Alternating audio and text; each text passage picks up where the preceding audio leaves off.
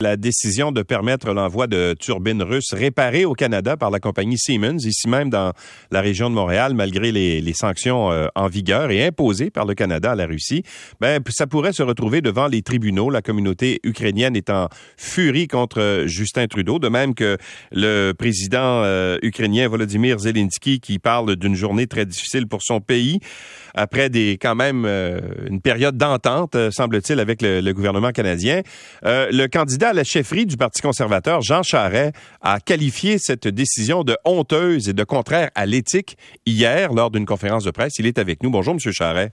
Bonjour, M. Lacroix. Alors, euh, qu'est-ce que vous auriez fait, vous, à la place de Justin Trudeau? Parce que eux, la façon de justifier cette décision-là, c'est d'ailleurs appuyé par les États-Unis et par la communauté euh, européenne, c'est de dire, ben, on peut pas priver l'Allemagne de gaz qui, euh, qui vient de la Russie.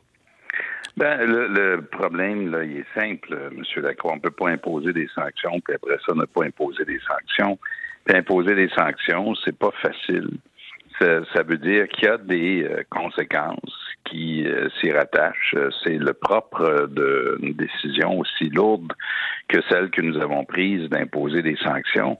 Et voilà pourquoi la décision est, est honteuse. La décision n'a pas de sens on peut pas à la fois dire on va euh, on va arrêter d'envoyer de l'équipement aux Russes puis, euh, en même temps leur envoyer. Zelensky, par ailleurs, je pense qu'il est assez bien placé pour exprimer son son son inconfort, pas juste son inconfort, mais sa, déception euh, exprime ça. Alors c'est c'est ça la, réalité. Alors, le gouvernement Trudeau, quand même que les en, en passant, là, quand même que les Américains auraient un autre point de vue, on est un pays souverain aussi, M. Lacroix. On prend nos propres décisions là, au Canada.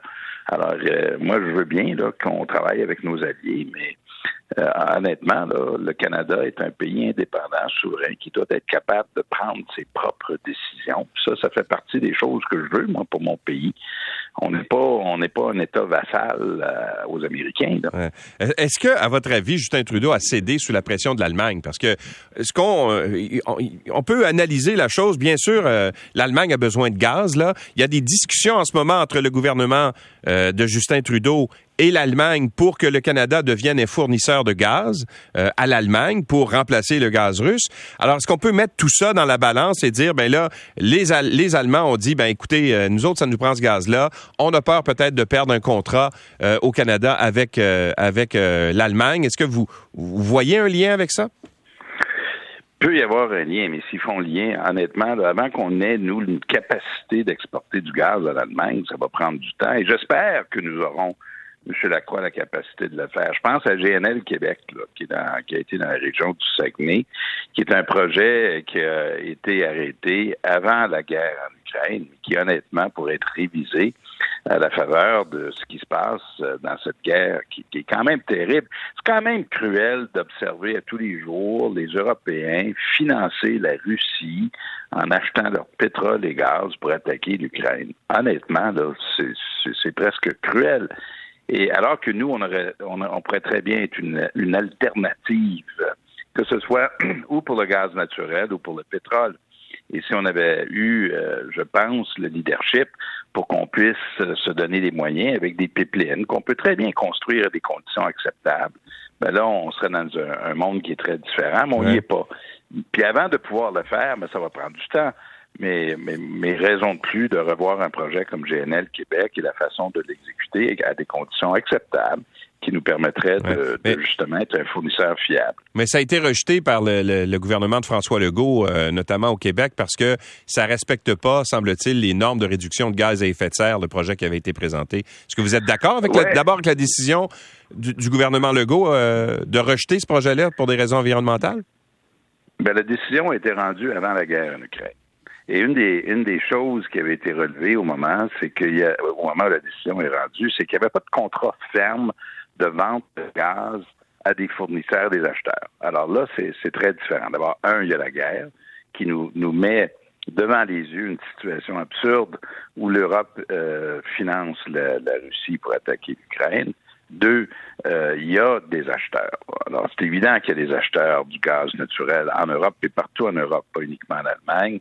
Alors donc, et troisième, la troisième chose, Monsieur Lacroix, c'est qu'on peut très bien modifier le projet, on peut l'adapter à des conditions. Et la décision a été rendue avant que cette guerre-là se présente. Alors voilà des conditions nouvelles qui, je pense, justifieraient euh, qu'on revoie le projet des conditions qui seraient acceptables autant pour le Québec. On passera pas par-dessus le dos du Québec, M. Lacroix. On s'entend là-dessus.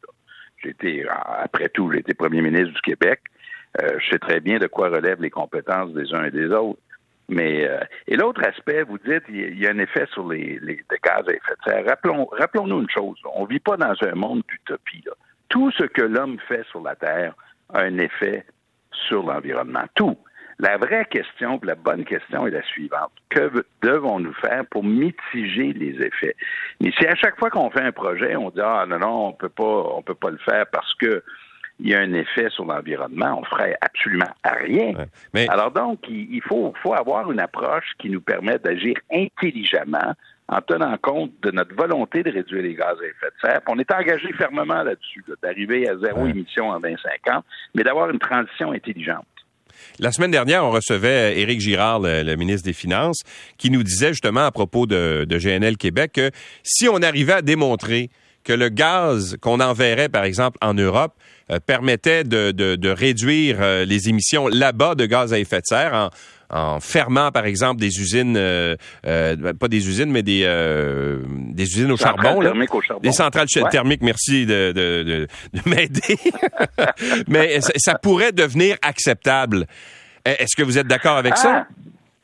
Ben, Monsieur Lacroix, vous mettez le doigt sur une affaire qui est tellement importante, d'autant plus que la Commission européenne, au mois de janvier, j'étais en Europe quand ils l'ont proposé, ont proposé une politique pour arriver à zéro émission en 2050 en utilisant le gaz naturel et le nucléaire, les deux.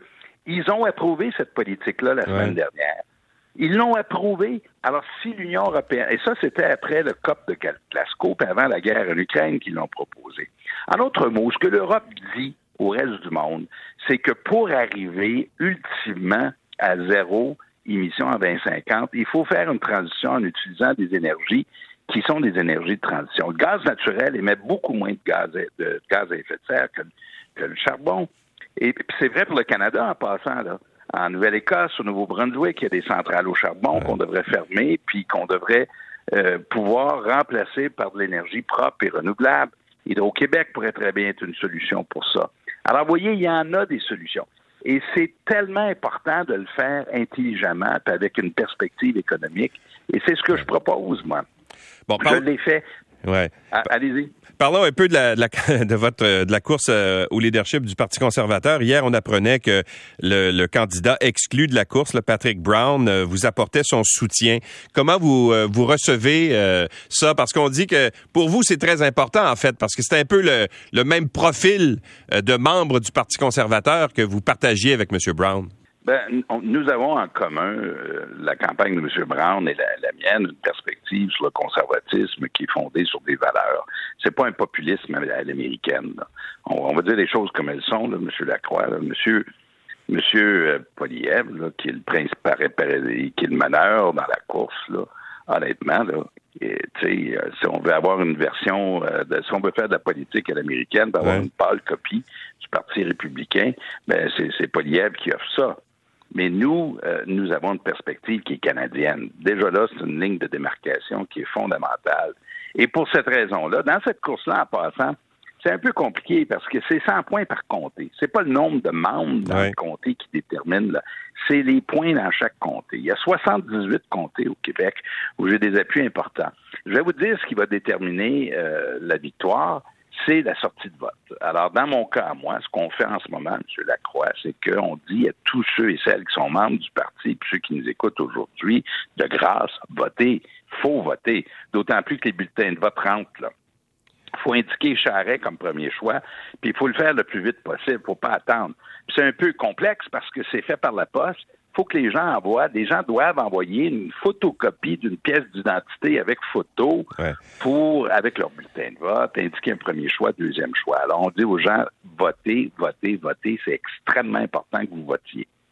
Mais dans, le secteur, euh, en Ontario, entre autres, où Monsieur euh, euh, Monsieur Brown était était plutôt fort dans, dans, dans, sa région à lui, comme il n'y il n'est plus là, ça risque d'être difficile pour vous de faire voter ces gens-là, les, les, les membres qu'il a recrutés dans cette région-là. On dit qu'il a recruté jusqu'à 150 000 personnes là, où, qui, qui, ont adhéré à, à sa campagne.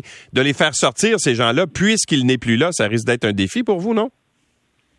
Là, on est, on est dans le milieu d'un transfert des organisateurs. Moi, je suis en lien tous les jours avec des organisateurs clés euh, de M. Brown. Ça, ça se passe, honnêtement, ça se passe très bien. Parce que ces gens-là ont en commun une volonté, comme je vous le disais il y a une minute, d'avoir une, version du conservatisme qui, est propre à nous, aux Canadiens. Ils n'en veulent pas de ce que Poliev offre. Là. Mais oubliez pas Poliev, c'est, le gars qui, qui, a soutenu le, blocage ou le, les, blocages illégaux. C'est le gars qui a dit qu'il faut congédier le gouverneur de la Banque du Canada puis que la banque est illettrée. Honnêtement, pas ça qu'on veut. Alors, ces gens-là s'en viennent vers nous. John Reynolds, qui était le co-président de la campagne de M. Brown, s'est relié à notre campagne euh, hier. Alors, de ce côté-là, le transfert se passe très bien. Mais ça revient à ce que je vous disais il y a, un instant. Le défi pour nous, euh, ce sera de faire sortir le vote et c'est pour ça qu'on fait un appel très pressant. Tous les membres du parti qui nous écoutent aujourd'hui, votez de grâce, attendez pas, votez et indiquez Charret comme votre premier choix. Euh, vous, êtes allé beaucoup dans, l'Ouest. On vous a vu en début de, campagne. Je pense que vous étiez là aussi la, la, semaine dernière. Comment vous êtes accueilli là-bas? Parce que s'il y a un endroit où M. Poilièvre euh, peut faire des gains, c'est dans ce coin-là. Alors, comment vous, votre message à vous, qui est plus progressiste, est reçu? Ben, c'est bien reçu. D'abord, l'Ouest, c'est pas homogène. L'erreur qu'on fait, c'est de penser que l'Ouest est un bloc homogène. Ça ne l'est pas du tout. Calgary, Edmonton, c'est des villes euh, qui, euh, qui sont euh, comme d'autres villes canadiennes avec beaucoup de diversité. Alors moi, quand j'étais en Alberta la semaine dernière, j'ai proposé aux Albertains un accord pour l'Alberta qui, en passant, c'est intéressant parce qu'ils aimeraient avoir une caisse de dépôt comme la, caisse de dépôt au Québec, un, arrangement similaire. Moi, je pense que ça pose aucun problème. On l'a fait quand on a fait ils veulent prendre donc la tranche du Fonds de pension du Canada, qui est, géré actuellement par le fédéral, puis le gérer eux-mêmes, ce qui serait pour eux un outil de développement formidable. Ils veulent revoir la péréquation parce que, à leur avis, euh, ils en paient beaucoup, eux, ils en contribuent beaucoup à la péréquation, mais ils ne reçoivent pas un traitement qui est équitable. Ça, c'est un enjeu qui est tout à fait légitime. Ils veulent également une entente sur l'immigration. Alors moi, je leur propose des choses très concrètes. C'est très bien reçu et euh, on a beaucoup de, soutien euh, dans, et en Alberta et dans l'Ouest. Mais c'est la même réalité. M. Poliev, évidemment, a des soutiens importants. Il n'y a, pas, a pas de doute là-dessus. Il, a réussi parce qu'il cultive beaucoup la colère. Hein. C'est le discours euh, américain très, très. Il n'y a pas beaucoup de contenu. En fait, il n'y en a presque pas. Il, propose très peu de choses, puis il fait toujours le même mm. discours partout où il va, où il cultive la ah. colère. Puis entre vous et moi, la colère, c'est bon, mais ça mène pas, mène pas nulle part. Mais alors, comment vous expliquez qu'il soit si populaire dans le parti, parmi ah, les membres ben, du Parti conservateur? Ben, vous l'avez dit vous-même, il, est le leader en ce moment. Oui, oui, oui. Mais attention, parce qu'elle existe, euh, cette colère. Puis quand vous allez la cultiver, ben, vous réussissez à attirer des, gens. Et nous, on, dit aux gens, ben, faites un pas de plus. C'est beau, euh, on comprend, là. Déçu, frustré, mais une fois que vous l'êtes, faites quoi avec cette colère On fait quoi, honnêtement, pour avancer? C'est là où on se démarque, nous. Puis là, nous, on propose toute une, une, gamme de politiques, que ce soit sur la défense nationale, l'économie, services de garde. On vous donner un exemple. Sur les services de garde, je suis le seul candidat dans la course qui dit que mm. je vais protéger les ententes qui ont déjà, été négociées. M. Poliev refuse de le dire. Honnêtement, il va faire quoi après? On le sait, les conservateurs avaient annulé les ententes qui avaient été conclues par le gouvernement de Paul Martin. Alors, le silence, là, à mon avis, là, ça dit tout dans ce cas-là. Comme ça a été, il a fallu, honnêtement, se battre avec M. Poliev qui se prononce sur les questions qui touchent le droit des femmes à obtenir un avortement. Alors, tu sais, au moins, moi, ce qui est clair, c'est que les gens savent où je me sur ces enjeux-là. Les, les, membres, lorsqu'ils voteront, en particulier au Québec, puis il faut absolument qu'ils votent, là, il n'y aura pas de doute le lendemain de l'élection où je me situe et quelle sorte de premier ministre je serai le jour où je serai élu à la tête d'un gouvernement. M. Charret, merci d'avoir été avec nous. Ben, ça m'a fait plaisir, M. Lacroix. Au revoir. Bonne journée. Bonne fin de campagne. Au revoir. Jean Charret est candidat à la chefferie du Parti conservateur du Canada, ex-premier ministre du Québec.